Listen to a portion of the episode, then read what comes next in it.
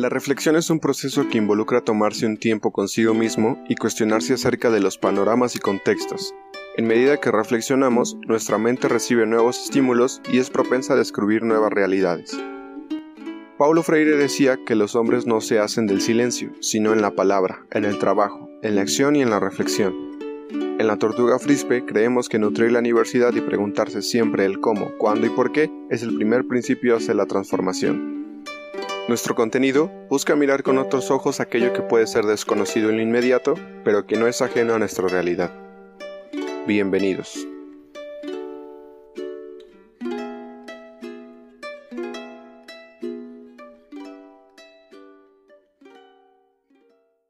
Hola, ¿qué tal? Muy buenas tardes, noches o días a todos y todas. Bienvenidos al primer podcast Reflexión en la Tortuga Frispe en Reflexión, su página de sociedad, cultura y diferentes favorita. El día de hoy estoy con un compañero que me da mucho gusto saludar. Él es Ben Josep Tamayo Cruz. ¿Cómo estás, Ben Bien, hermano, pues bastante bien, güey. Emocionado de iniciar con esta nueva sección aquí en la página. ¿Tú cómo te encuentras también? ¿Feliz? ¿Qué tal la lluvia? Está, está fuerte la lluvia. El día de hoy es 2 de julio del 2021 y pues bueno, es una tarde lluviosa en la ciudad de Puebla. Este es el primer podcast que vamos a estar subiendo a las diferentes plataformas que tenemos. Eh, no se olviden de seguir las páginas tanto en YouTube, en Facebook, en Instagram. Y bueno, ¿de qué va el podcast del día de hoy? Vamos a estar platicando sobre diferentes temas que a Benjo y a mí nos generan un poco de conflicto, reflexión y que creemos que son importantes, dirías que son Pues son temas que nos causan ruido, que creemos que podemos compartir con los demás y que quizás ellos también en algún punto se lo hayan cuestionado, pero no habían tenido como el detenimiento para pensarlo. Entonces, son esos temas que, como alguna vez mencionaste, son, este, pasan desapercibidos a lo inmediato, pero que no son ajenos a la realidad, ¿no? Siempre están ahí constantes. Pues es bueno preguntarlos, ¿no? Cuestionarlos, como pues es el fin de la tortuga frisbee. Claro. Pues bueno, eh, justo en, el día de hoy, pues bueno, vamos a tocar dos temas muy importantes. Y el primero de ellos es la deconstrucción, este proceso o esta relación que nosotros tenemos con el conocimiento, el aprendizaje y, el reaprender cosas, actividades, actitudes. Y sobre todo entender la reconstrucción como un proceso general, ¿no? Como un proceso cultural. Entonces, para esto, pues me gustaría preguntarte a ti, Ben, eh, ¿qué significa o cómo entiendes la, deconstrucción? Mm, pues como yo percibo la deconstrucción es un proceso, eh, es un proceso en el que empiezas a, como bien dice este, la definición, o bien, mejor dicho, el concepto, eh, te construyes los términos que te rodean y con ello los ves desde una perspectiva distinta a la que tenías acostumbrado. Entonces es literalmente desarmar una idea que tenías, analizar los fundamentos que la hacen y bueno, ahora teniendo una perspectiva más general, no solamente entender este mismo concepto desde una única percepción, sino desde varias, retroalimentándote o comprendiendo por qué se forma así con base a tu entorno. ¿Tú cómo lo entiendes? Eh, sí, justo, bueno, la deconstrucción es un tema que, que, se ha puesto como de moda o ha sido muy relevante en los últimos años porque creo que hay cada vez más movimientos sociales que nos ayudan a entender que hay otras formas de interpretar el mundo, que hay otras maneras de relacionarnos y que bueno, que es importante seguir aprendiendo eh, sobre lo que hagamos en nuestra vida, sobre lo que nosotros nos desarrollemos en nuestra vida. La pregunta pues la respondería que yo entiendo la deconstrucción, tal vez sí como un proceso.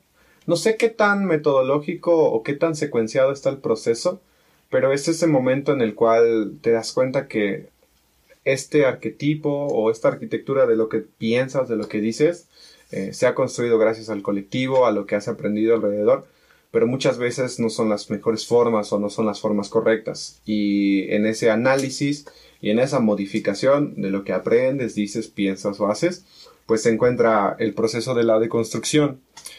La deconstrucción siento que también eh, hoy, hoy en día se, conoce más por algunos temas que tienen, que, que tienen relevancia con el, con el feminismo o que van en relación con estos movimientos sociales que, que cuestionan al hombre cultural o al hombre único como, como forma dominante en el sistema económico, político, social, etcétera.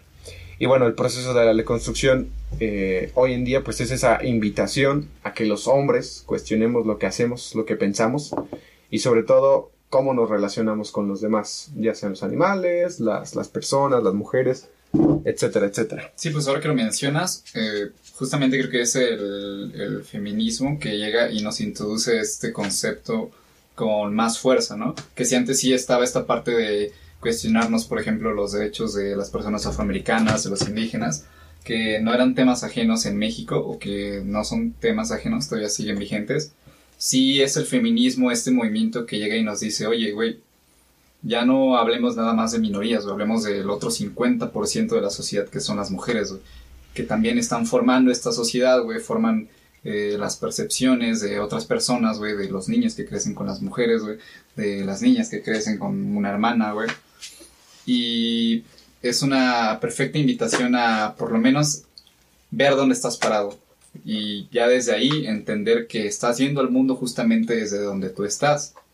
Claro. Sí que desde, desde lo general, eh, en el contexto en el que nos desarrollamos, que bueno, somos jóvenes, hombres, en México, en la ciudad de Puebla, pues la percepción que se construye en redes sociales, en la televisión, incluso con nuestras compañeras y nuestros compañeros, pues es gracias al feminismo que se nos hace la invitación a la deconstrucción, aunque no es la única forma de deconstruirnos tal vez y no es la única corriente que nos ayuda a reinterpretarnos o a rehacernos, ¿no? Como esta construcción desde que somos muy chiquitos, lo que nos enseñan y lo que somos, hasta ahora que estamos en este proceso todavía de volver a aprender cosas y de cuestionarnos cosas.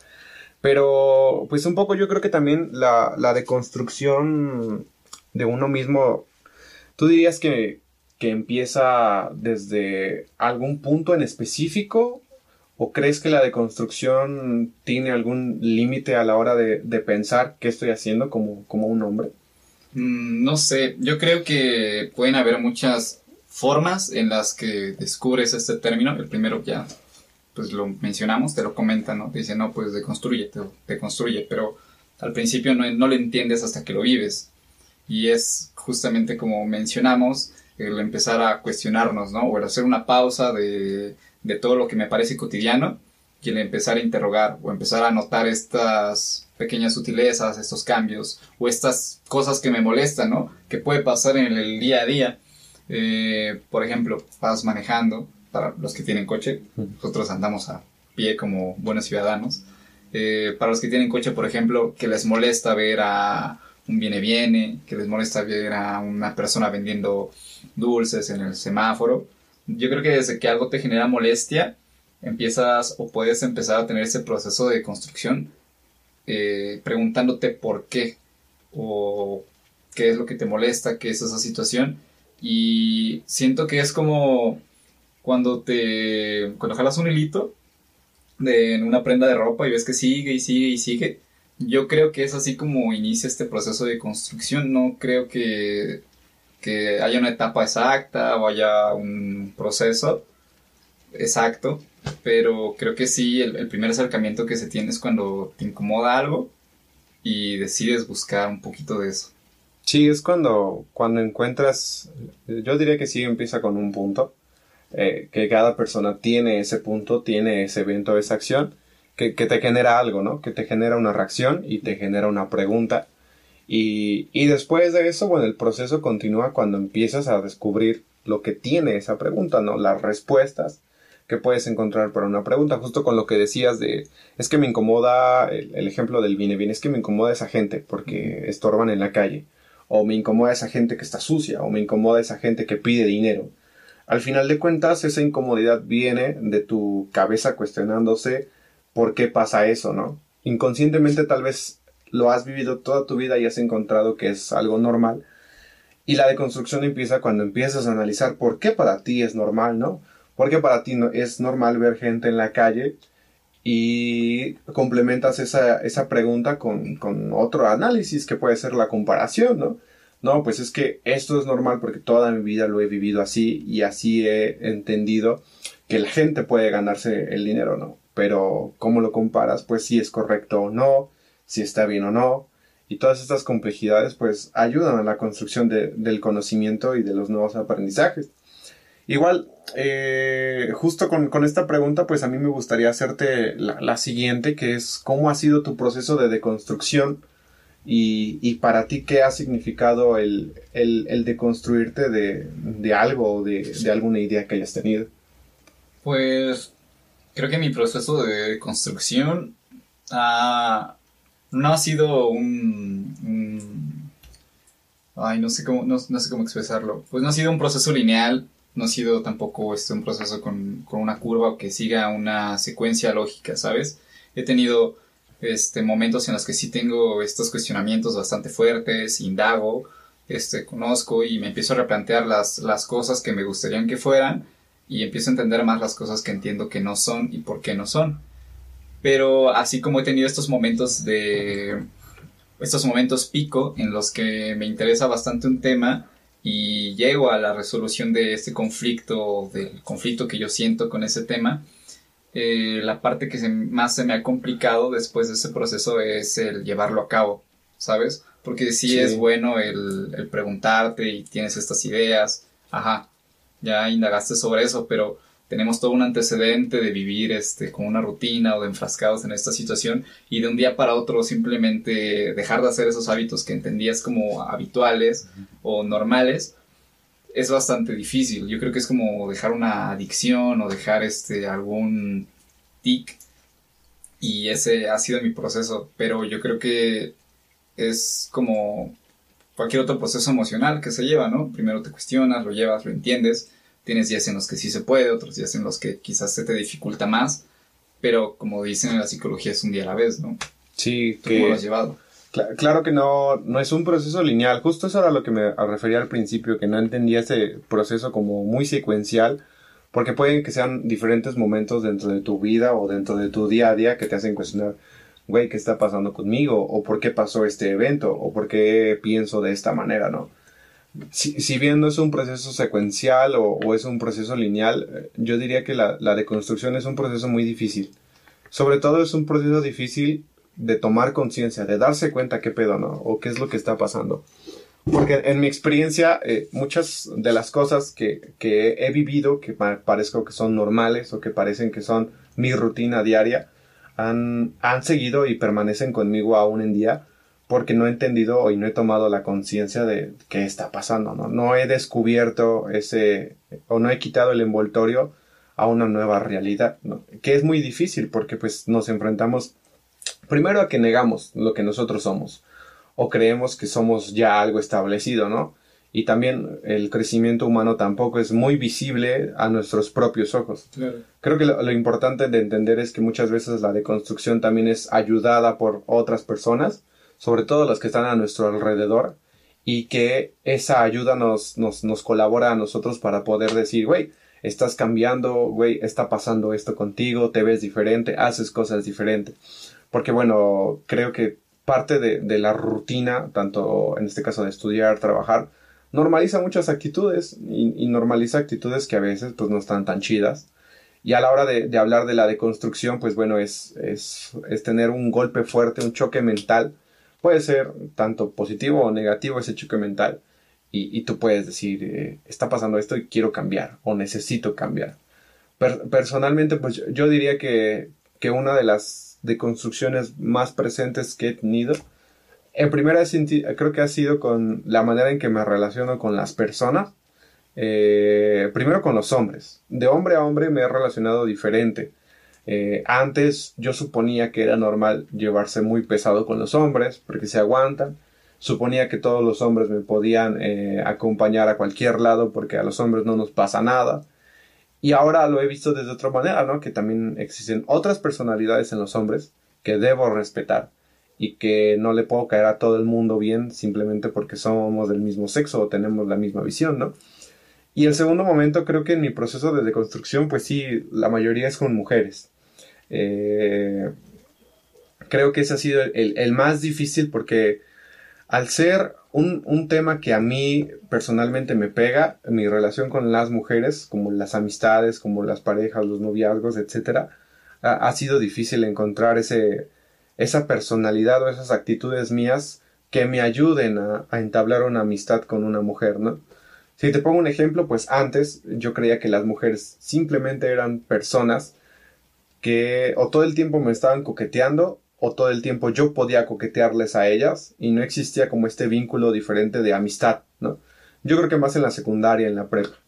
Y, también tenía yo la, la costumbre de, de, sexualizar o cosificar a una mujer por cómo era, ¿no? Cómo estaba vestida, si era muy bonita, si estaba muy gordita, si estaba muy flaca. Eh, y ese, ese momento a mí me, me hizo entender años después que no era una actividad normal, ¿no? Y que la deconstrucción me podía a mí ayudar para descubrir por qué no era normal hacer lo que nosotros hacíamos, ¿no? ¿Tú tienes algún ejemplo similar a ese? No, pues yo lo que señalaría o rescataría de tu intervención es, es justamente señalar que sí la deconstrucción es un proceso que puede iniciarse solo, pero también puede ir acompañado. No es que yo obtenga una epifanía de la nada y ahora tenga la verdad absoluta y con ello debo de empezar a modificar mi actuar. No, quizás ahora tengo una perspectiva distinta, empiezo a actuar con base a ello, las este, actitudes que no me parecen, pero en este proceso de, de cambio puedo recibir retroalimentación de los que me rodean. Pueden decir, ah, pues sí, como este pasó este, este ejemplo de Cristiano Ronaldo, ¿no? Ajá, no quiere Coca-Cola, pero ahora toma agua. Va, está chido. Está bien este fomentar que se beba agua, pero ¿por qué agua embotellada, no? Sí. También está este pedo de plástico y así. Eh, son buenas acciones o son buenos cambios que pueden encaminarse a una eh, pues a una mejor verdad, ¿no? A una más este más compartida. Sí, a una, a una cercana a lo que nosotros queremos y a Por lo menos a una que este, empatice con todos y que quede bien con todos y principalmente conmigo, ¿no? Que soy el que está en este centro hegemónico del mundo. Sí, ¿no? Y, y, que justo en, casi todos los, los que estemos eh, en la relación social, salimos, que trabajamos, que estudiamos, pues tenemos un momento donde cuestionamos lo que estamos haciendo. Incluso no como actitudes negativas, incluso las positivas, ¿no? Este trabajo no me gusta, o por qué no decidí encontrar otro trabajo, o por qué no estoy estudiando algo que me gusta, ¿no? Creo que parte, creo que importante del ser humano es, es que siempre tenemos una cosquilla, o la mayoría de las personas creemos tener una cosquilla hacia ciertos temas o ciertos intereses, que, que mucha gente interpreta como la vocación, o como el alma, o el sentimiento algunos otros como el destino, ¿no? Y, a la hora de, que tú cuestionas ese destino, pues ya estás desarmando, deconstruyendo un pensamiento que te ha llevado a, ser así, te ha llevado a tener ese sentimiento. Y que eh, se, se, regresa a este punto de que la deconstrucción no solo es un proceso del hombre macho cultural, sino es una deconstrucción tanto filosófica y espiritual o incluso también práctica, ¿no? En las cosas que haces, en tu trabajo, en tu universidad, con tu familia, ¿no? Sí, pues es, prácticamente cuestionarte el ser, el por qué eres, ¿no? Que sabemos que nos formamos por pensamientos, pero esos pensamientos están influidos por lo que vivimos, por nuestro contexto, por las personas que este, influyen en nosotros.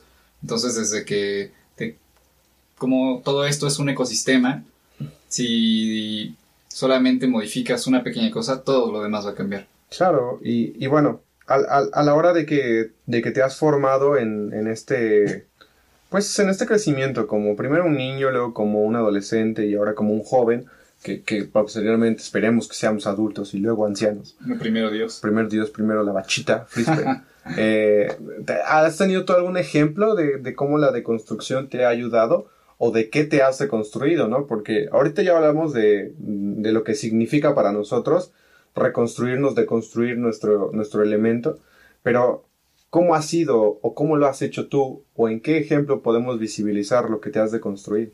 El ejemplo más claro fue, bueno, el contexto es que yo crecí y actualmente sigo viviendo en un entorno en el que predominan las mujeres. Entonces, desde mi infancia, mi pubertad y buena parte de mi adolescencia, no tuve y lo voy a decir así descaradamente, siquiera que mover un dedo para hacer muchas cosas en mi casa. Cosa que eh, inicialmente no me cuestionaba. Decía, ah, pues lo hace mi tía porque es buena onda, porque me quiere, mi mamá porque me quiere, mi abuelita porque pues le late o quieren procurarme y que yo esté bien, ¿no? Este señalamiento de, no, no lo hagas. Eh, No hagas qué. Como Exactamente. pero que. Eh, no hagas este. Voy, voy a lavar los trastes. Ah, no, ahorita yo lo hago. Ah, bueno. Voy a barrer. Ah, no, yo lo hago. o sea, Ah, va, va. no te dejaban, por ejemplo, lavar los trastes, barrer, recoger. Y yo caía en esta dejadez de, ah, entonces no necesita mi ayuda, no lo voy a hacer.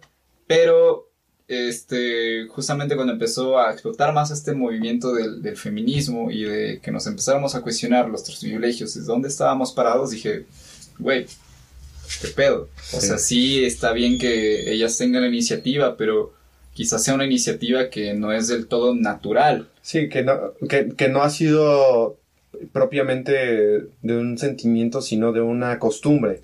Ha nacido de una actividad de años, ¿no? Quizás sea este, esta, esta actitud servicial una patología de, que lleva ya tiempo por cosas que ellas vivieron, por este contextos en los que se desarrollaron y que por ende yo también asumí como normales. Sí. No es hasta que digo, va, no importa que ellos me digan que no, yo sé que soy miembro de esta casa, forzosamente, o creo que sería justo que yo empezara también a aportar a los deberes. Pero, pero ¿de dónde viene esa cuestión? Y justo creo que viene de, de algo que tiene un nombre, un término, ¿no?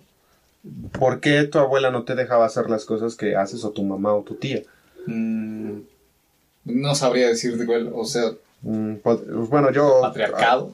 El patriarcado. Yo podría decir que sí es una, es una actitud machista, pero no es un machismo dirigido hacia ti, sino es una costumbre, una tradición Ah, en, sí. en México que a lo largo del tiempo pues las mujeres han servido para, han estado para servir y los hombres han estado para proveer, ¿no? Y ese es el conocimiento general que está construido en nuestra cabeza que ahora tú estás poco a poco deconstruyendo para entender, ah, bueno, neta, eso está chido, o eso me corresponde a mí, Mm. o qué puedo hacer, ¿no? Sí, pues yo, yo le denominaría un machismo crónico, ¿no?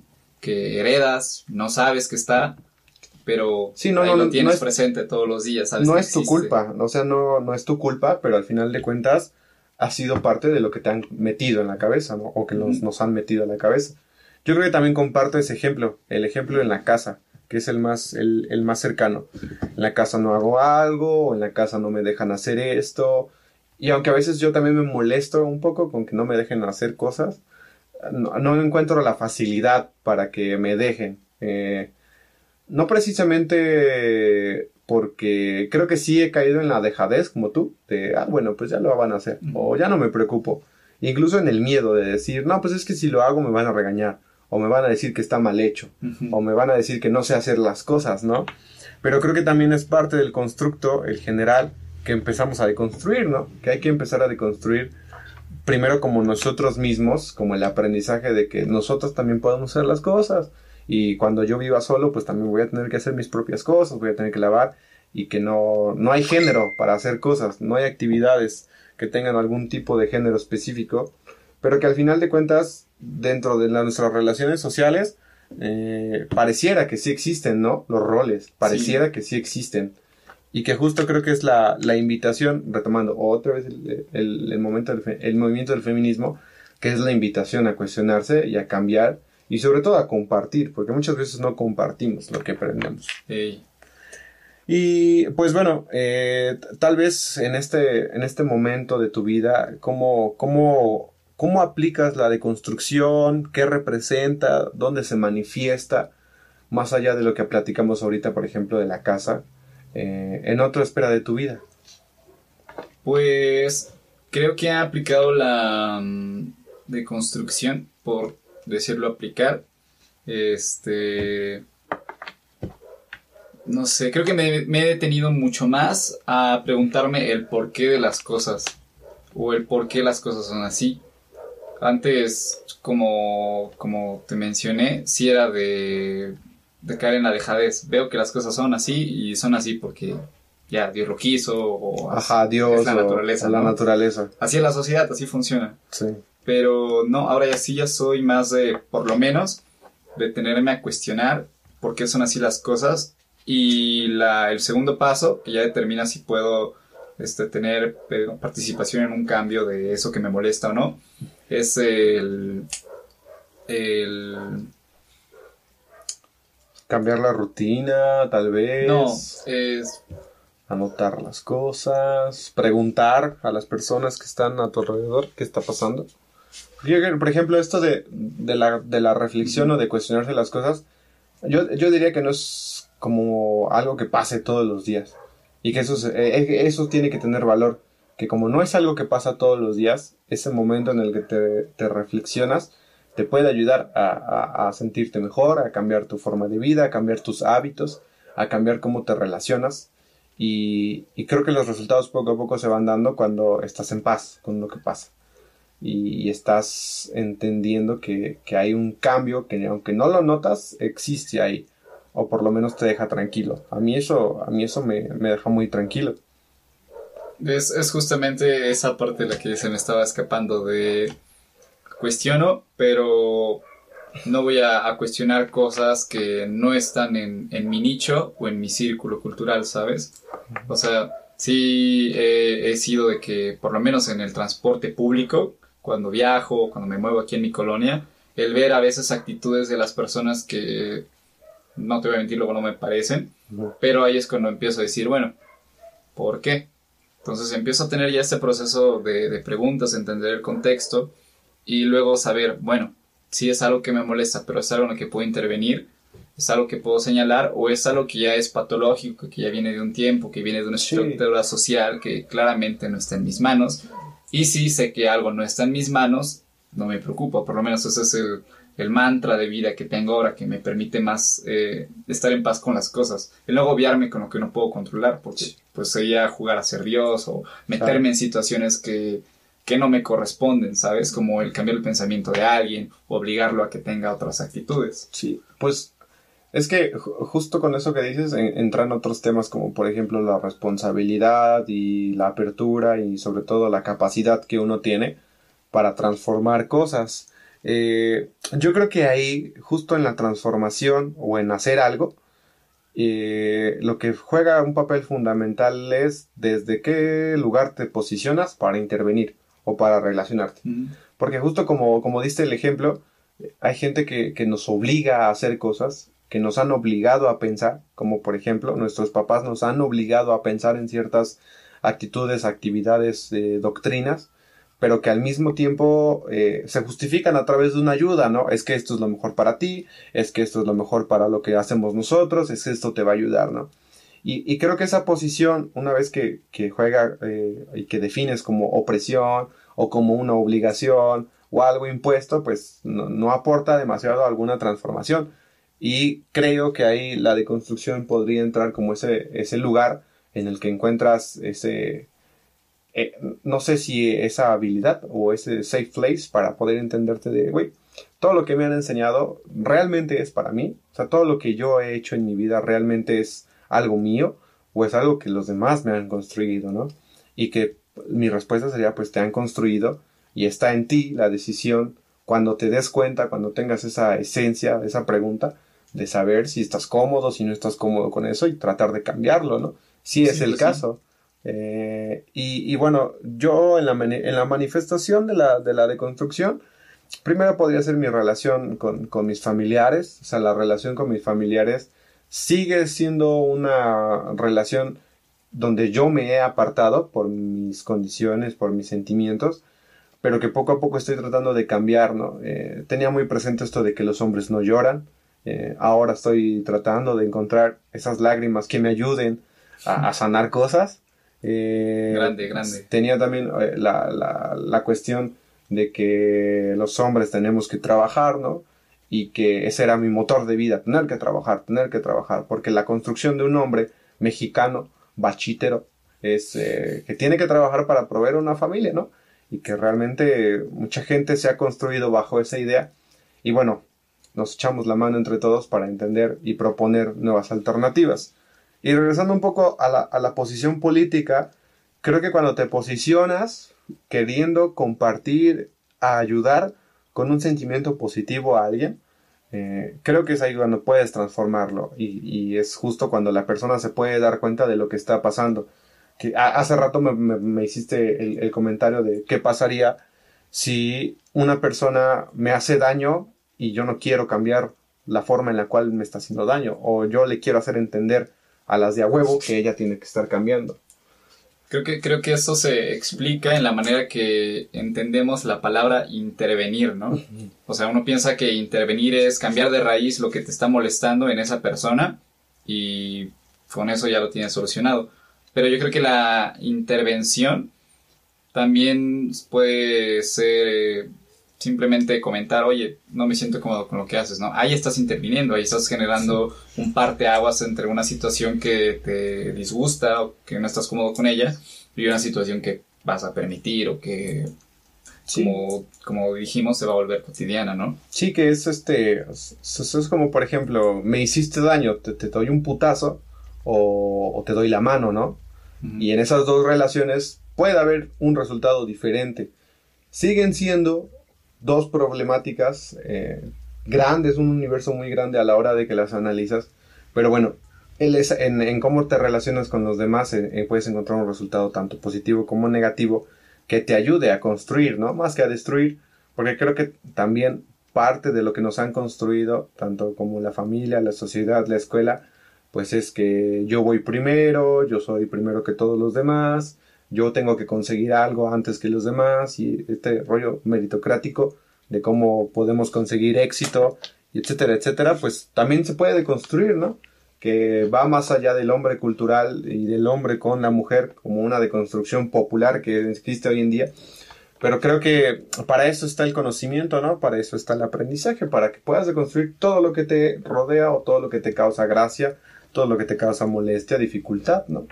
Y que, como te repito, no es un proceso que sea tan fácil o tan efímero, eh, pero que si te das cuenta de la colita de, de, eso que te hace ruido, puedes empezar a buscar más y más y más cosas y ayudarte de quien te puede rodear para entender que, bueno, estamos haciendo algo. ¿Y crees que el conocimiento te lleva directamente a la deconstrucción? O sea, el conocer más de un tema hace que vayas a cambiar estas ideas. El conocer más. arraigarlas más. El conocer más te ayuda a colorear el mapa completo. Porque si solamente conoces un país dentro de todo el mundo, solo vas a interpretar tu mundo dentro de ese país, ¿no? Yo solo he vivido en México, conozco México, sé que en México hay mar, pero nunca he visto las auroras boreales en Canadá, ¿no? Entonces cuando yo investigo sobre las auroras boreales en Canadá, pues entiendo que puedo colorear el mapa de otro color y que ahora hay en mi universo dos países y esos dos países me pueden ayudar a construir algo más, asemejándolo un poco como a la realidad.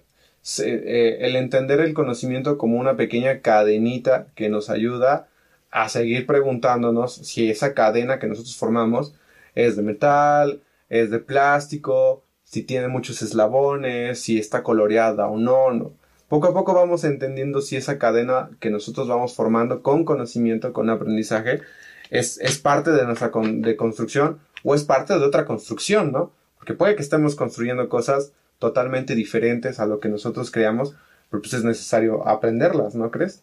Mm, yo creo que el conocimiento no es necesariamente un detonante de la, de la deconstrucción, porque puedo aprenderme la historia completa del feminismo, pero si no me cuestiono que el feminismo este, tiene cierta razón de ser por lo que hay en mi casa y no me doy cuenta, de nada me sirve tener toda esa fuente de información. Bueno, pero ahí, ahí tú estás, estás hablando de información teórica, no del conocimiento, pero el conocimiento propio pues puede ser un conocimiento empírico, un conocimiento práctico, o sea, de cualquier manera creo que... O sea, sí es un ejemplo, pero hablo del conocimiento en general. Yo, yo siento que no es... ¿Tú crees que sí es un detonante de la deconstrucción? Sí, sí es un detonante cuando aprendes cómo está construido algo, empiezas a hacer otras relaciones mentales para poder entender qué podrías hacer con eso. Pero justo no es lo completo, no es lo único que necesitas para hacerlo. Y bueno, contigo podría entender la relación de que el conocimiento es un detonante, pero no es el 100% del proceso que te ayuda a conocer todo lo que estás viendo. Creo que si no tuvieras ese conocimiento, si no hubieras aprendido lo que estás aprendiendo hoy, nunca hubieras llegado a ese momento de deconstruir lo que estabas pensando, ¿no? Y puede ser la viceversa, que primero hayas tenido un gran choque mental para después buscar qué significa ese choque mental. Y es, es como acercarte al problema desde dos formas acercarte al problema primero estudiando y luego practicando O puede ser que primero hayas practicado ese problema y luego lo hayas definido y luego lo hayas reinterpretado. Ah, es que ahora que practico con mi mamá, ya sé por qué mi mamá es una madre soltera, ¿no? Toda tu vida entendiste a tu mamá como una figura soltera, no casada, sin un papá. Y nunca la has cuestionado. Y cuando aprendiste su historia, aprendiste de dónde viene, qué es lo que pasó a lo largo de su vida, ahora sí ya puedes entender muchas prácticas que tiene tu mamá, muchos sentimientos que tiene tu mamá arraigados en el pensamiento, que, que te hacen ser más empático, que te hacen cambiar la forma en la que le hablas, que te hacen sentir otro, otro, pues sí, otro sentimiento hacia tu, hacia tu mamá, muy diferente a que no hubieras conocido la historia de tu mamá y pues tú siguieras en tu machismo y siguieras en tu, en tu macho de que pues tu mamá es así y Dios la hizo así. Qué bueno que comentas la empatía porque justamente como, como te repito, no diría que es un detonante, más bien los llamaría herramientas en el proceso de la deconstrucción, porque también puede ser que inicies la deconstrucción con la, con la percepción, ¿no? Quizás eres una persona poco perceptiva, todo te pasa por encima, pero ¿qué tal si un día decides mirar a otro lado? Prestas atención. Ahí ya no es necesario que forzosamente investigues sobre el tema porque el detonante en ese momento fue ver ahora algo fuera de mi zona de confort. Yo diría herramienta el conocimiento, bien la investigación, la percepción, también empatizar, ¿no? Quizás en algún momento de tu día o de tu vida llegan y te comentan algo. Quizás nunca habías estado en una situación así, pero puedes tratar de ponerte en los zapatos del otro o entender este contexto del que viene, de cuáles son sus emociones, cómo es la persona, porque si se acercan a ti, supongo que ya te tienen esta confianza para tratarte y tú ya por ende conoces a la persona. Puedes empatizar y eso puede ser una herramienta para empezar a deconstruirte. Sí. Tú tendrías, bueno, viéndolo desde mi punto de vista, ¿tú crees que hay otras herramientas que ayuden al proceso de construcción para un hombre o para cualquier persona? Pues sí, o sea, justo hoy tú y yo estamos hablando de, construcción de hombres, porque somos hombres, sí. y luego podemos hablar con otras personas sobre otros temas de, de construcción. Pero, o sea, principalmente y, y, ahí con, con, lo que dices, o sea, la empatía, la solidaridad y todos los... los bueno, los la sororidad, ese sí es no, soli. un pacto de, de, de, mujeres. No, soli, solidaridad. solidaridad. La, la otra es... La Sororidad. otra, soro, ajá, mm. esto es soli. Yo estoy hablando de la soli. Solidaridad. Ajá, ajá. Que, que son valores que se relacionan, que no significan lo mismo, pero que aportan algo positivo a un acto, a una persona, a cómo te relacionas, ¿no? Eh, y bueno, creo que re retomando lo, lo, que decías de, de, alguna habilidad o algún, alguna practicidad de una deconstrucción, en primera sí, un, un, un, momento es darte cuenta de lo que está pasando. Eh, como ya lo repetimos creo que varias veces, pues esa es la cuestión. ¿Qué hubo con eso? ¿O qué me... ¿Qué hubo con? ¿Qué hubo con? ¿Qué es lo que está pasando en ese momento? Lo siguiente yo, yo creo que podría ser más allá de una investigación, entendiéndola como una investigación en la computadora, en los libros, pues es, es, es, más diferente, o sea, es preguntar sobre el tema, platicar sobre el tema, ver contenido sobre el tema, sea contenido escrito, digital, audios, videos, eh, o seguirte relacionando con ese evento que te causa conflicto, ¿no? Seguirlo, seguirlo repitiendo para que tú poco a poco vayas encontrando tus propias conclusiones o definiciones de acuerdo a lo que has vivido. Eh, en este caso, en este caso muy, muy presente. Creo que una de las cosas en las que yo aplico la deconstrucción repitiendo un momento o repitiendo un patrón podría ser eh, cuando me acerco a una amistad hombre y cómo yo le hablo cuando no lo conozco al 100%, ¿no? Eh, ya no presupongo que él me tiene que aguantar, ya no presupongo que le tengo que hacer comentarios chistosos, y ahora intento cambiar la forma a una forma más política, más correcta, más neutral, eh, lo más neutral posible para poder relacionarme con él. Creo que ahí la deconstrucción a mí me ha ayudado a darme cuenta que puedo caer mal si mi individualidad supone que todos me pueden ayudar y que todos me deben escuchar porque estoy en un problema o porque tengo una opinión más grande que la otra, ¿no? Creo que también eh, la, la, habilidad práctica que, que, estabas mencionando entre, entre el conocimiento y cómo lo, lo, lo podemos construir, sí, sí, necesita, necesita de alguien. Creo que no necesitamos de nosotros mismos o no podemos hacerlo ah, solos. Como lo, lo, como lo decíamos al principio, ¿no? Sí. no es forzosamente un proceso que se lleva solo. Uh -huh. No puedes ver tu avance desde una sola perspectiva porque sería caer en el egoísmo, en el Sí, entras a otras prácticas que no están tan chidas a la hora de, de verte. Entonces, pues el proceso de construirse están pues esas herramientas que yo te comento y también pues, el, el comodín que es pedir apoyo, ¿no? Nunca está de más en cualquier momento. Y creo que es, ese yo creo que sería el primer paso que podría ayudarnos a los hombres para deconstruirnos, ¿no?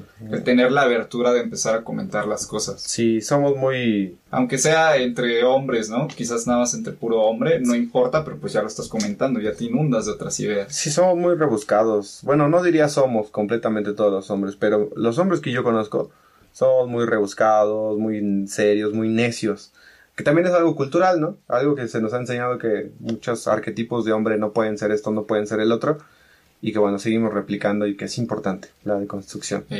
Eh, pues, si tienes, si no tienes este, o bueno, tienes algún alguna frase de cierre, algún comentario para cerrar esta, este tema de hoy. Pues, en, en principio, que, que definan sus, sus propias no diría que vidas, pero sí sus actividades, que definan sus actividades tal vez en una libretita o tal vez en sus, en sus notas del celular de qué es lo que está pasando y por qué está pasando. Y yo creo que también se podían acompañar mucho de las palabras básicas de cualquier análisis, que son por qué, cuándo, cómo y dónde estoy haciendo lo que estoy haciendo, cuándo lo voy a hacer, por qué pasa esto. Y y que estén, que sí, que estén muy pendientes y que tengan sobre todo la apertura de escuchar, de escuchar a los demás, de escuchar lo que está pasando, de escuchar a sus compañeros, a sus familiares, sin ponerse ustedes siempre en el primer lugar, ¿no? Porque a veces es el, ah, no me interesa, o eso nada más es de mujeres, o eso nada más es de mi familia, yo soy diferente. Pero eso también te construye al final de cuentas porque te relacionas con ellos, porque pasas tiempo con ellos, porque vives con ellos. Yo diría eso. Y, fíjate que, que este, justamente eso que dices de evadir otras ideas, creo que hasta nos hace quedar más cobardes, ¿no? El huir del enfrentamiento de ideas es un... Pues yo diría que es un miedo común, ¿no? El a veces no sentirnos escuchados o creer que no tenemos la razón o que estábamos equivocados. Es que tenemos miedo a que nos marquen un error. ¿no? y tenemos, tenemos miedo a ser juzgados porque, por ejemplo, en la escuela si te equivocas, pues tienes una tacha o eres el... Una tacha, una tacha, invita. Saca. No, bueno, una tacha. Tienes un tache, tienes un error, eres un burro, no sabes, no puedes. En la familia también pasa con los niños chiquitos, pues con las tareas, ¿no? Es que no, es que él no puede con matemáticas porque es burro, porque no le gustan los números, porque no le gustan las matemáticas, ¿no? Entonces, ante esa cultura de que no nos podemos equivocar, hoy en día muchos adultos y muchos jóvenes tenemos la, la negación de preguntarnos o de cuestionarnos o de que alguien nos cuestione. O de, oye, Benjo, ¿por qué tu suéter está roto? ¿No? Y ahí tú podrías platicarme del por qué o negar. Varias vertientes, ¿no? O sea, puedo mandarte a la verga, puedo dialogar, puedo tener una respuesta rápida, evadir el tema. Sí. Y bueno, ya para cerrar este, este, este tema, pues pues sí, yo creo que deberíamos dejar de estigmatizar el equivocarse. Eh, está bien que al principio de, de la esta de construcción, pues vamos a caer en errores, ¿no? De malinterpretar una verdad, de malinterpretar nuestra propia realidad. Pero pues nunca terminamos de aprender y los tiempos cambian. Las ideas que hoy te identifiques como buena, quizás en unos meses cambien, ¿no? Ya haya una nueva teoría, ya haya nuevas posturas acerca de eso. Pero pues siempre... Es un proceso continuo, no acaba nunca, yo diría que no acaba nunca, que es importante compartirlo con quienes te rodean, tu pareja, tus amigos, tu familia, y que sobre todo es muy bonito, es muy bonito cuando, cuando hay actividades que sí afectaban 100% tu, tu desarrollo psicosocial, humano, cultural, y que cuando estás en paz y cuando te relacionas mejor y cuando te va mejor en tu trabajo, en tu universidad, en tus cosas, creo que ahí encuentras lo bonito de, una deconstrucción, sea la corriente filosófica a lo que te refieras con deconstrucción, ¿no? Entonces, pasen por ese, pasen por esa etapa, llévenla bien, compártanla. Atrévense. Y atrévanse. Atrévanse. Y pues bueno, vamos a pasar a un tema que en estos días, la neta, sí me... No en estos días, ya, ya tiene un ratito que me ha causado ruido y parte de la noticia que yo creo que... Porque tú estás desconstruyendo. Porque me estoy desconstruyendo. Desde que inicié ya ando preguntando. este, yo creo que es una noticia que la mayoría habrán visto. Digo, si están en Spotify, güey, ya que estamos como que delimitando, ¿no? Sí. La audiencia. Fue una, una noticia muy sonada porque van a venir los Juegos Olímpicos. porque- Eh, y porque recientemente terminó junio, mes de la inclusión. Claro. La noticia. Pride Month. el Pride Month. Ajá. Recientemente eh, hubo esta situación en la que en la categoría este, femenil del evento olímpico de alterofilia, un hombre trans ganó el primer lugar y no hubo este, ningún cuestionamiento. Fue una inclusión que estuvo bien para ciertos ojos, pero que yo quiero traer a la mesa para, para cuestionarlo, hermano. Sí, justo déjame busco la noticia, debe estar por aquí. Eh, sí, la noticia es que una compañera, eh, Compañere. un compañero eh, Une compañere. en la disciplina de alterofilia, es una compañera tra- transexual, competirá en las eh, Olimpiadas de este 2021, que son Tokio 2020, aunque realmente son en el 2021. Se llama Laurel Hobart, tiene 43 años. Mm, y antes se llamaba Gavin Hobart. Entonces, eh, dice que... Ay, no sé, espera. Que no viene la noticia bien pinche definida, la verga. 34 años, se entrenó en la arterofilia desde pues que se identificaba como hombre y luego vino pues este proceso de, de construcción de él que ya no, ya no se sintió a gusto con estos roles asignados, quizás con la personalidad que se le estigmatizaba por ser hombre y pues bueno, en- Bueno, la noticia dice que la aventadora de pesas, Laurel Hobart, se convertirá en la primera atleta transgénero que compite en los Juegos Olímpicos, tras ser seleccionada por Nueva Zelanda para la prueba femenina de los Juegos de Tokio. Una decisión que revivirá el debate sobre la inclusión y la equidad en este deporte. Hobart competirá en la categoría de peso superpesado de más de 87 kilos, y su selección fue posible gracias a una actualización de los requisitos de la clasificación en mayo. O sea, en, en, en determinadas cuentas eh, es eh, un hombre que ahora se identifica como mujer y que está en el proceso de ser una mujer y va a competir en los Juegos Olímpicos de Tokio 2020, que realmente son en 2021. después de, De- y lo pongo en letras mayúsculas, haber arrasado en las pruebas de Nueva Zelanda, que es el país que lo está enviando para representar Claro, es nueva zelandesa y esto justo como dice la noticia reaviva un poco un debate y el debate en esta ocasión es los hombres y las mujeres tenemos las mismas capacidades y creo que el aterrizaje son capacidades físicas en el deporte. Claro. Es, es, es un debate que, bueno, a- a- de principio me parecía como muy cerrado. Era, no, realmente no. Los hombres y las mujeres somos muy diferentes para los deportes. Pero hoy en día, gracias a mi deconstrucción, Bien, podría, José, bien, ahí podría- los temas. podría decir que, que muchos de estos deportes depende del atleta que está compitiendo porque existen hombres en categorías determinadas que no dan la talla para su deporte y que se terminan bajando de categoría, cambiando de categoría y eso es una forma de poder competir y estar al, al máximo nivel. Y existen mujeres que al compararse con hombres tienen mejores resultados, tienen mejores éxitos, incluso dominan más deportes, eh, también por una construcción hegemónica de que los hombres, por ejemplo, juegan fútbol y las mujeres juegan atletismo, ¿no? O practican el atletismo. Tenis. Pero, pero sí yo diría que depende mucho de, de cada deporte. Y, y ahorita, si quieres, primero hablamos de las capacidades físicas y luego hablamos de la inclusión Sí, y, sí, de por qué, y de por qué Tokio 2020 va a ser el primer eh, momento en el que este atleta olímpico eh, compita como mujer y no como un hombre. Claro. Entonces, ¿tú qué piensas? ¿Tenemos las mismas capacidades físicas los hombres y las mujeres? Eh, pues va a sonar controversial, pero innatamente, que es la palabra correcta, Innata, ¿qué significa? Desde nacimiento, ¿no? de nacimiento, que es algo que no fue influido en nuestro proceso, algo con lo que literalmente nacimos, o sea, con fibras musculares más grandes o que tienen a ser más grandes, con este tendencia Bueno, a esos tener son los ejemplos, ¿no? Ajá, son algunos ejemplos. Mismas capacidades físicas innatas, no, pero una mujer que pasa su vida ejercitándose claramente puede llegar a, llegar a ser mucho más fuerte que un hombre y viceversa. Un hombre puede llegar a tener mucha más flexibilidad que una mujer.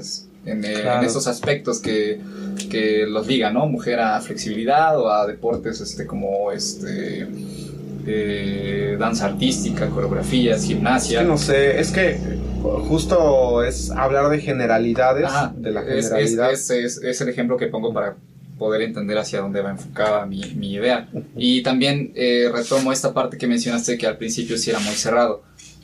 Sí, una mujer no va a levantar los 200 kilos que quizás un hombre puede, pero una mujer compitiendo con otras mujeres claramente sí va a poder levantar 150 kilos máximos que una mujer podría, ¿no? Sí, pero volvemos a- al tema de ¿y por qué no podría una mujer al entrenarse en alterofilia cargar eso? Es que ahí es cuando lo están señalando mal, o que yo creo que lo están señalando mal. ¿Una mujer no puede hacer alterofilia? Sí, sí, puede. Sí Una puede. mujer no puede hacer soccer, sí, sí puede. Pero O sea, ¿tú crees que hay una desventaja en la capacidad, puramente en la capacidad física que tiene una persona? ¿O crees que hay entrenada o no entrenada. entrenada o no entrenada? Bueno, Esa sería la pregunta que yo respondería. Pri- sí, es que son muchas preguntas, o sea, pregunta tras pregunta es, es una desviación de casos.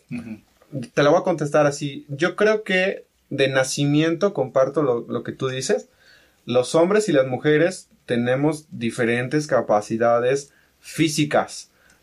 No sé en qué momento del crecimiento humano podemos igualar esas capacidades y que creo que cada individuo de nosotros tiene diferentes capacidades físicas que no se desarrollan, ¿sale? Y al no desarrollarse, pues caemos en esta disparidad y en este debate de es que mi hermana es más grande que yo y ella sí puede cargar un garrafón y yo estoy chiquito porque soy hombre y estoy flaquito, no lo puedo cargar, ¿no? Eh, pero creo que comparto contigo. De nacimiento, los hombres y las mujeres tenemos diferentes, no sé si capacidades, yo, yo le cambiaría el nombre a características. Características Sí, físicas. porque Ujú, la, sí. la- la hora, a la hora de hablar de capacidades, tal vez estamos cayendo, justo ese sería nuestro primer error, o ese es el error de la Ajá. polémica que están hablando ahorita, De lo que es capaz. de lo que es capaz. Claro. Yo diría que son más características. Obviamente, Sí, sí, por sí. ejemplo, desde eh, los genitales tenemos una capacidad, una, una característica diferente. Claro. Tal vez desde cómo nos desarrollamos hormonalmente también tenemos otra característica O una tendencia a, O ¿no? una tendencia. otras características. Hay mujeres que, por ejemplo, desarrollan más testosterona, otras mujeres que desarrollan más estrógeno. Pero, pero a la hora, por y que, ejemplo, como te digo, son innatos, son distintos. Son, son- son de nacimiento, pero a la hora de desarrollarnos como humanos, en nuestra historia, tal vez como el deporte, la comida, la cultura donde vivimos y donde nos desarrollamos, todo lo que hagamos para desarrollar nuestro cuerpo, eh, creo que ahí ya entraría el tema de las capacidades. Pero ahí sí sería individuo por individuo. Sí, individuo tiene ciertas capacidades y este tiene más capacidades. Por ejemplo, un niño gordito en la primaria contra un niño flaquito en la primaria, ¿quién es más capaz de correr 100 metros planos? Pues obviamente el niño que está flaquito, porque no tiene tanta dificultad de peso, tiene más movilidad, tiene más flexibilidad, no porque él lo haya decidido, ¿no? Sino porque su cuerpo, su anatomía se lo permite. Y el niño gordito no. Pero eso no significa que la capacidad del niño gordito sea solo definida por eso exacto. existen otras capacidades y ahí es la, la diferencia que yo haría. Las características de cada uno de ellos dos son diferentes, pero las capacidades entonces también tienen que ser diferentes y no se puede juzgar del mismo, en el mismo molde. No se puede medir con la misma vara. Claro. Y ahora eh, existe, o bueno, antes de esa pregunta, haciendo la misma reflexión acerca de las capacidades físicas en el deporte de los hombres y las mujeres, ¿tú qué dices? A ver, ¿cómo? Existen, más bien, los hombres y las mujeres tenemos mismas capacidades físicas en los deportes. Capacidades, sí. Sí, no tengo duda de que todos podríamos llegar al mismo potencial si nos dedicamos a ese deporte, ¿no? Eh, eh, retomo este ejemplo que dijiste del niño gordito y el niño flaco. Ambos tienen la capacidad de correr, güey, pero quizás por características este, innatas eh, puede que no sea así. Quizás uno tiene una tendencia a tener más masa muscular o más masa corporal, que es algo que no podemos combatir tan fácil, pero que sí se puede entrenar, que sí se puede dedicar Sí, sí, tiempo y tendría en ese entonces la misma capacidad que un niño este flaquito, ¿no? Pero que también eh, tiene este panorama de decir, bueno, qué tipo de vida ha llevado el ¿Qué tipo de ¿no? flaquito, no? ¿Qué tipo de flaquito? Puede ser uno que es atleta, güey, uno que se ejercita, uno que simplemente es Flaquito con no- un metabolismo rápido. Que no desayunó, güey. Que no desayunó, Y se cayó en la carrera, güey. No, man, No que se ser. desmayó en los No creo, patrios. Sí. Pero Bueno, es, ese el, el- el Ahora, ahora regresando a la noticia, este atleta que se llama Hobart, Lauren Hobart, eh, Laurel. Laurel Hobart, tendrá las mismas capacidades físicas que, los, que las mujeres en su disciplina. Ahora sí vámonos específicamente a dos casos. Una mujer competidora atleta olímpica en Tokio 2020 contra esta mujer transexual en Tokio 2020. ¿Tendrán las mismas capacidades? No. ¿Por qué no, Benjo? No, porque las categorías en las que iniciaron ambos son distintas. Él ya trae, ella Ella. trae el antecedente de haber participado en alterofilia cuando todavía se denominaba hombre. Cuando era hombre, entonces la historia de Laurel, que antes se llamaba... Influye en su capacidad actual para levantar peso, que difiere con el, El entrenamiento. el entrenamiento o el- la historia atlética o de... Ajá, de entrenamiento De- de una que mujer, han tenido ¿no? las atletas este, Sí. de O alterofilia. sea, la historia de Laurel Hobart es que cuando era hombre ya levantaba pesas y levantaba mucho más peso que su media de las mujeres en, en los Juegos Olímpicos, ¿no? Que el entrenamiento se requiere. Creo que ahí también tienes razón cuando hablas del tipo de entrenamiento y del tipo de historia que cada deportista tiene. Porque aunque eh, podíamos hablar de las capacidades, creo que hombres y mujeres en estos deportes tienen capacidades extraordinarias que no todos los humanos podemos tener. El que ella haya tenido una historia donde haya dominado más categorías, con más peso, siendo hombre, sí le da una ventaja a la hora de competir con las mujeres. Y no es una ventaja de que, ah, es que eres mujer y no puedes, o es que eres mujer y no lo vas a lograr, sino puramente en cómo está construido sus músculos de Laurel, cómo están construidas sus entrenamientos mentales, cuánto peso puede aguantar y cómo es el tipo de alimentación que ella viene, creo que sí le da una ventaja muy grande a la hora de competir con mujeres que han sido toda su vida mujeres por el sexo, por la construcción de su preferencia, etcétera, etcétera, todo lo que construye una mujer. No me voy a meter en esos temas porque soy muy ignorante. Pero, pero sí, creo que sí le dan una ventaja a Laurel Hobart a la hora de que soy un hombre que eh, ahora terminé siendo una mujer, pero Elegí. elegí Sí, ser una mujer, pero toda mi vida he entrenado como un Un hombre y, y domino las categorías de un hombre, ¿no? Que, bueno, Laurel tendrá sus razones para haberse convertido eh, en Y, mujer. y que ojo, uno, uno podría pensar que, que lanzamos el dato o el señalamiento de entrenamientos distintos al azar, pero el récord en el terofilia de hombres es levantar 200 kilos, el máximo. O o sea, en hombres una- son una muy 200 cabrón, kilos. 200 kilos. Y en mujeres el máximo es de 130. Una Sí. diferencia de 70 kilos yo creo que es una diferencia abismal entre ambos géneros que claramente sí pueden marcar esta diferencia que se ve tan obvia entre una, una deportista de alterofilia trans y una este, deportista de alterofilia hetero. Y hay, hay Bueno, no este, mujer. Mujer, Ajá. sí, nada más hombre y mujer. eh, porque, no, Sí, hetero. orientación sexual, eh, Sí, ahí sí la que. Ajá. Eh, eh, ju- justo era lo que, lo que te iba a preguntar. Ahora metemos el tema de la inclusión. ¿Qué tan correcto es incluir a alguien, hombre, que ha dominado todas las categorías de peso, hasta 200 kilos, en una competición de mujeres? Porque ahora ella se identifica como una mujer y está en el proceso tal vez hasta legal, o ya es mujer eh, legalmente. Eh, ¿Qué deberían hacer los Juegos Olímpicos? ¿Por qué sí aceptar a una persona que ha dominado categorías de hombres ahora en una competición de mujeres? Yo creo que la inclusión estuvo bien enfocada, porque desde siempre los Juegos Olímpicos han sido un evento en el que se puede demostrar las capacidades que puede tener un ser humano con la dedicación y el esfuerzo mental de, de entregarse a un deporte, a una, este, a una prueba. Eh, seas hombre o mujer, si puedes demostrar que tienes las características para poder eh, competir contra otras personas, adelante. Lo que yo creo que no se, se aplicó chido es el contemplar justamente esto que estamos ¿El comentando. criterio o la evaluación? El criterio, la, la- ambas. Ambas. El, el tener criterio de si es correcto que alguien que ya ha levantado 200 kilos participe con alguien que máximo ha levantado 130, Sí, simplemente porque se denomina ahora mujer, tiene las mismas capacidades que una mujer.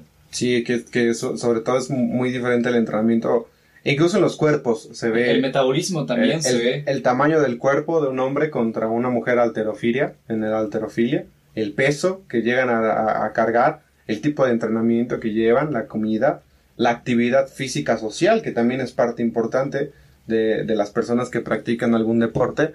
Y ahora, justo regresando un poco a las preguntas, eh, ¿tú crees que existe alguna barrera para diferenciar las capacidades físicas de hombres y mujeres? ¿Cuál sería esta Mm, barrera? O por ejemplo, ahorita que estamos hablando del criterio, ¿cuál sería este criterio para marcar una barrera? Entre lo que puede hacer una mujer dentro de un deporte y lo que no puede hacer una mujer o un hombre en un deporte. Las características innatas. Regreso a lo mismo. Porque.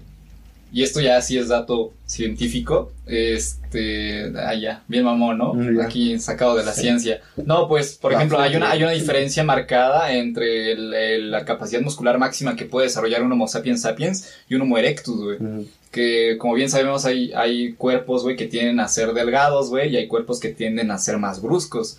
Entonces, si existe esta diferencia desde que nacemos, güey, a desarrollar cierta musculatura, yo creo que sí hay una barrera, güey, que es justamente o sea, características ¿Tú innatas. pondrías el criterio de que necesitas ser hombre de nacimiento para participar en este deporte? ¿O ser mujer de nacimiento para participar? Bueno, no este, no en este deporte, Mm, en esta competición que es para mujeres nada más. Digamos, organizamos una eh, competencia de alterofía para mujeres. El criterio que yo le pondría es que tienes que ser mujer de nacimiento, porque tienes unas características innatas que te ayudan a mantener una, y una igualdad, una paridad en las capacidades que puedes tener dentro de la competencia.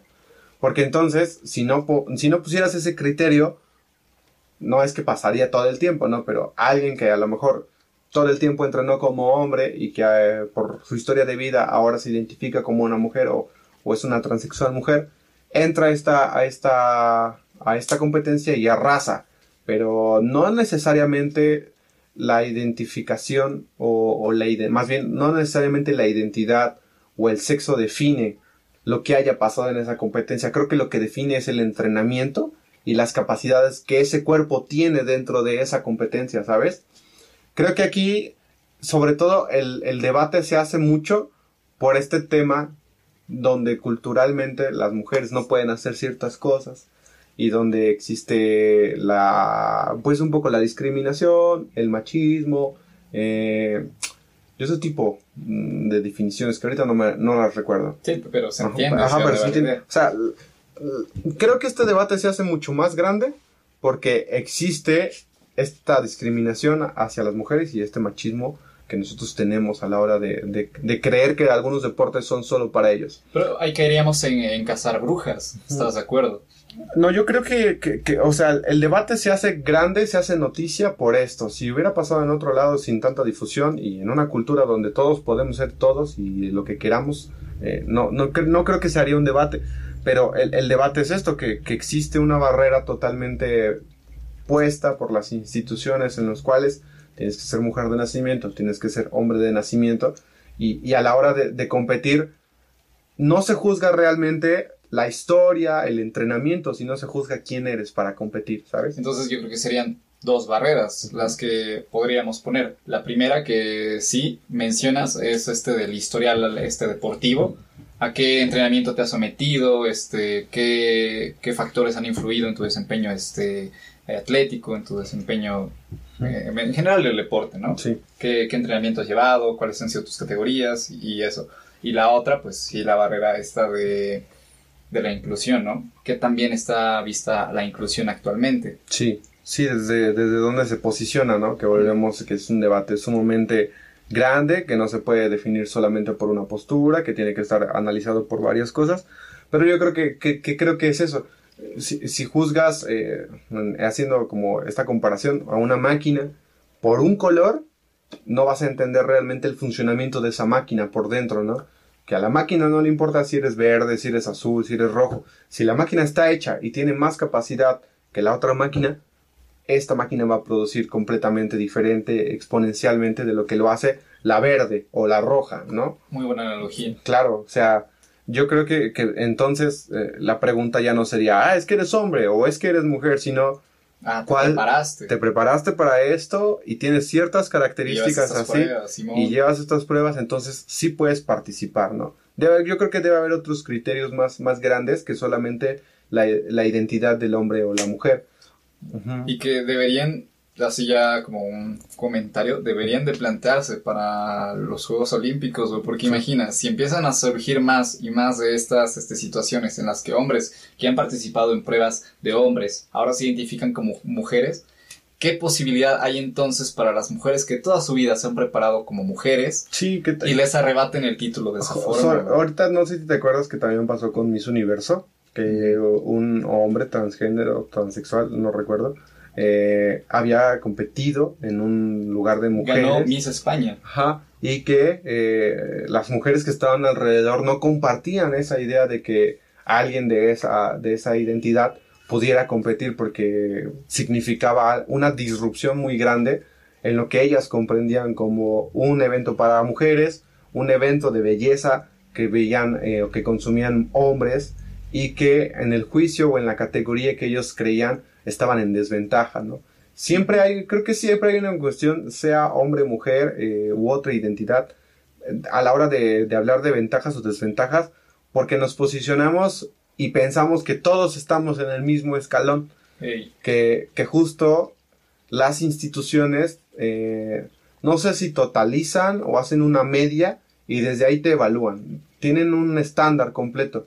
Y entonces cuando hablamos de ventajas y desventajas, decimos, no, es que todos arrancan desde cero. Y cuando compiten, entonces sí se van haciendo uno más grande, uno más chico. Pero creo que desde la hora de la competencia, desde la hora en la que Desde estás... que se pone una desde, media, ¿no? desde que te pones una media, ya estás negando muchas características que nos ponen o en ventaja o en desventaja. En este caso, con Laurel, lo que se pone en, en ventaja es que la categoría en la que ella ha competido desde su historia como hombre ha sido mayor a la media que la institución de los Juegos Olímpicos pone para las mujeres y que su historia y, y sus logros y sus récords han sido muy diferentes en capacidad y en resultados a los de una mujer que también compite en alterofilia, ¿no? Entonces, obviamente va a haber una discusión y una desventaja porque las mujeres que están alrededor piensan, pues este, este, esta chava o este chavo antes cargaba todo este peso y ahora va a venir a competir conmigo, que toda la vida he cargado un peso normal, ¿no? Y, es, y no es ni un rollo de, de quién está bien o quién está mal o quién está correcto o quién está incorrecto. El rollo es, es que hay una media. Entonces esa media nos estandariza a todos y nos dice que pues todos vamos a competir iguales, parejos, cuando realmente no es así. ¿no? Simón, creo que no podría este, ejemplificar mejor Sí. eso que, eso que, que dijiste. Porque sí, existe la media que contempló, es mujer, este, no ha usado este testosterona, este, tiene tal peso, tiene tal características. Y con esa fue la media que se quedaron, ¿no? Sí. Pero no tomaron en cuenta las, el antecedente este, Sí. deportivo de Laurel, Sí, el que antes- claramente era una ventaja. sí que es una ventaja y que no define eh, tal vez si lo que está pasando está bien o está mal, porque puede que estamos ante una nueva forma de entender una competencia y que puede que al- a lo mejor en varios años ya no dividamos entre hombres y mujeres las categorías, sino que puedan competir hombres y mujeres en las mismas en las mismas categorías porque o tienen las mismas capacidades o algunos de ellos tienen una historia diferente que los ayuda o que los desventaja a la hora de competir. Que es un poco eh, una de estas banderas de la inclusión, que no necesitamos divisiones entre hombres y mujeres para hacer actividades. Yo creo que en, en ciertos casos sí debe de haber unas, unas divisiones porque para el sistema en el que vivimos es más fácil ejemplificarnos de esa manera y creo que lo importante es entender que la inclusión, que la empatía, que los derechos que nosotros otorgamos a las minorías, pues nos ayudan a descubrir y a reinterpretar un mundo que ya estaba construido, pero que ahora necesita deconstruirse y volver a construirse para incluirlos a ellos. Y creo que eso es lo chido y eso es lo rico. A la hora de que nosotros ponemos un elemento nuevo en un sistema viejo, obviamente nos va a causar una total negación y vamos a estar molestos porque nosotros queremos seguir comportándonos como el sistema viejo y que los nuevos ahí estén. Que no me toquen a mí porque yo me comporto como los viejos. Siendo que yo propondría que este sistema viejo, cada que se le agregan elementos nuevos, también se transforme el sistema, el más grande, que sería un nuevo sistema, donde ya no sea, ah, es que tú eres hombre y compites con los hombres, yo soy mujer y ahora ya me hice hombre y compito contigo, sino reinterpretamos lo que pasa, reinterpretamos la disciplina, la, la, cambiamos o hacemos algo para que tú y yo podamos llegar a una cierta ventaja y a lo mejor hasta competimos juntos y no me importa si tú eres hombre o si tú eres mujer, si no me importa qué tan capaz eres para hacer esta actividad, ¿no? Creo que eso es lo chido. Y, trasladando, por ejemplo, la inclusión a, otro ejemplo, pueden ser trabajos para hombres y mujeres. Obviamente, creo que tú y yo compartimos la visión de que cualquier mujer puede hacer cualquier trabajo y que cualquier hombre puede hacer cualquier trabajo si se prepara, si se especializa, si tiene el ambiente para desarrollarse.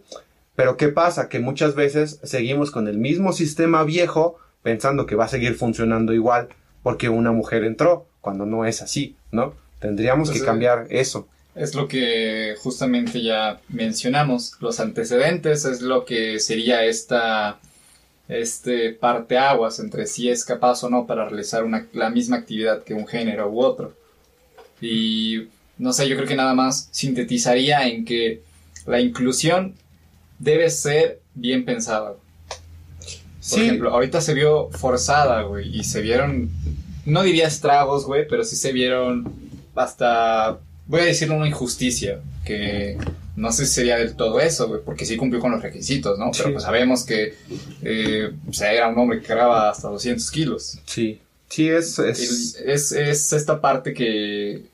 que Igual, a lo mejor tú y yo estamos juzgando justo con lo que ahorita estoy diciendo, con un sistema viejo, de un aprendizaje viejo, el que una mujer transexual esté, ajá, sí, transexual esté compitiendo en un, en un deporte para hombres, ¿no?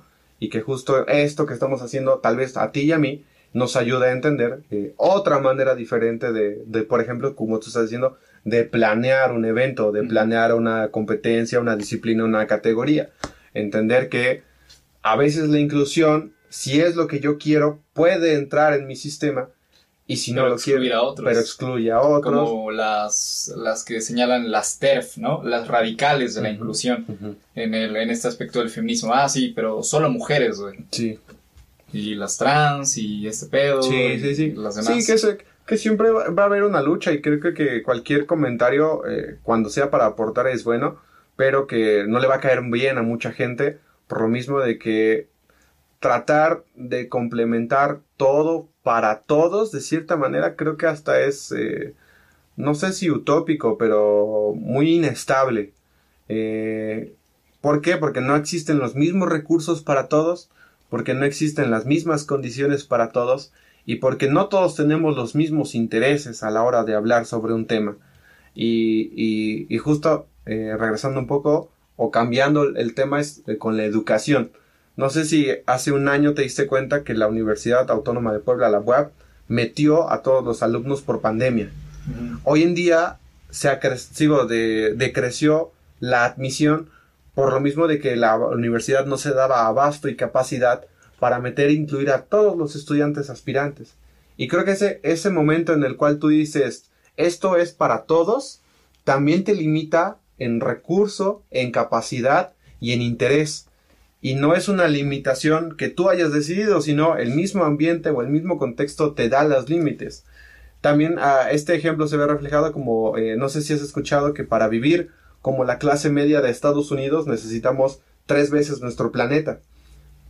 Tres veces nuestro planeta nosotros necesitamos para poder consumir, para poder comer, para poder tener comodidad, para poder ir a trabajar como si fuéramos americanos de clase media, ¿no? Entonces ese se deja un break mental de por qué existe la pobreza, de por qué existen las clases sociales, de por qué existe la supervivencia de más fuerte en nuestro planeta. Y no sé si es un rollo eh, tan, tan, tan establecido que, que seguirá siendo así, ¿no? Seguirá porque, aunque no hay el mismo recurso, tal vez podríamos hacer que todos comiéramos lo mismo y nos iría chido. Siempre va a haber gente que quiera ponerse primero en la fila y siempre va a haber gente que va a hacer gandalla en la fila y que va a consumir más que los demás, ¿no? Entonces, esa desventaja y esa ventaja tendremos que discutirla y reflexionarla con más inclusión, con más empatía, con más perspectivas, tanto de mujeres, de hombres, de personas viejas, adultas, jóvenes, de todo tipo.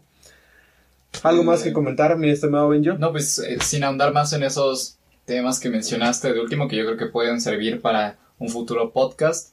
Eh, pues sí, estoy de acuerdo en que se puede llegar a una inclusión que pueda complacer quizás a la gran mayoría de las personas, pero para eso se necesita consenso, entender todas las situaciones, analizar todos los, los panoramas posibles y tratar de ajustar esta solución lo más posible a, a las necesidades de la mayoría de la población, que sabemos que es imposible que, como tú mencionaste, se, se logre algo benéfico para todos, porque, bueno, hay, hay un macrosistema que que actualmente nos lo impide, ¿no? Entonces deberíamos de pensar en quizás una utopía para suponer ese tipo de cosas. Pues bueno, eh, terminado este primer episodio de la Tortuga Frisbee en Reflexión, el primer podcast que aún no le ponemos nombre como a la serie o eso, pero, pero bueno. Muchas gracias por habernos escuchado. Dejen sus comentarios, sus propias reflexiones también. Y los invitamos a seguirnos en todas nuestras redes sociales que son YouTube, Facebook e Instagram por ahora. Eh, esto va a subirse tal vez a Spotify o a YouTube. Vamos a estar checando. No se olviden también de alimentarnos también, porque pues a veces este parece que la tortuga frisbee da mensajes que son muy buenos y así, pero también pueden estar autoalimentarnos o ayudarnos a crear más reflexión para pues crear un conocimiento entre todos, ¿no? Claro. Pues bueno, muchas gracias a todos y a todas, a todos también sea la identificación que tengan. Muchas gracias, buenas noches y hasta luego. Cuídense mucho, nos vemos.